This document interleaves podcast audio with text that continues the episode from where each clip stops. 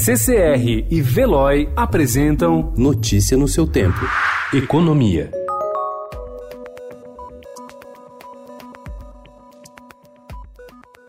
A delegação brasileira no Fórum Econômico Mundial em Davos, na Suíça, terá um encontro com 20 grandes investidores hoje para apresentar a carteira do Programa de Parcerias de Investimento. Com a presença do ministro da Economia Paulo Guedes, o encontro será uma ponte para tentar atrair capital estrangeiro para financiar projetos de médio e longo prazo no país. Durante um painel, Paulo Guedes disse que o grande inimigo do meio ambiente é a pobreza. Destroem porque estão com fome. Em outro momento do mesmo evento, ele falou que o mundo precisa de mais comida e salientou que é preciso usar defensivos para que seja possível produzir mais. All of us want a greener space. All of us need more food. So depending on the chemicals you use to get more food, you don't have the cleaner space.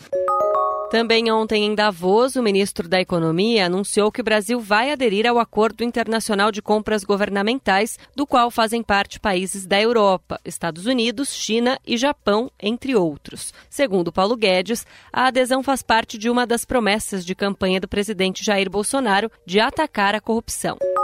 O presidente Donald Trump aproveitou a celebração dos 50 anos do Fórum Econômico Mundial em Davos para um discurso eleitoral. Perante um auditório lotado de convidados de todo o mundo, falou durante 50 minutos sobre seu governo, atribuiu à sua política uma prosperidade sem precedente, reclamou para si o mérito de criação de empregos depois da última crise, apresentou-se como defensor dos trabalhadores americanos, pregou otimismo e, no final, declarou adesão a uma recém-lançada campanha de plantio de um trilhão de árvores We're committed to conserving the majesty of God's creation and the natural beauty of our world. This is not a time for pessimism.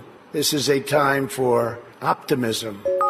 O BNDES deve reforçar o caixa da União com cerca de 14 a 15 bilhões de reais de receitas de dividendos, pagamento que os acionistas de uma empresa recebem pelo lucro gerado. Se concretizado, esse valor será recorde. Até novembro de 2019, o Banco Estatal engordou em 9 bilhões e meio de reais os cofres da União. A regra aprovada pelo Conselho de Administração determina o repasse de 60% do lucro.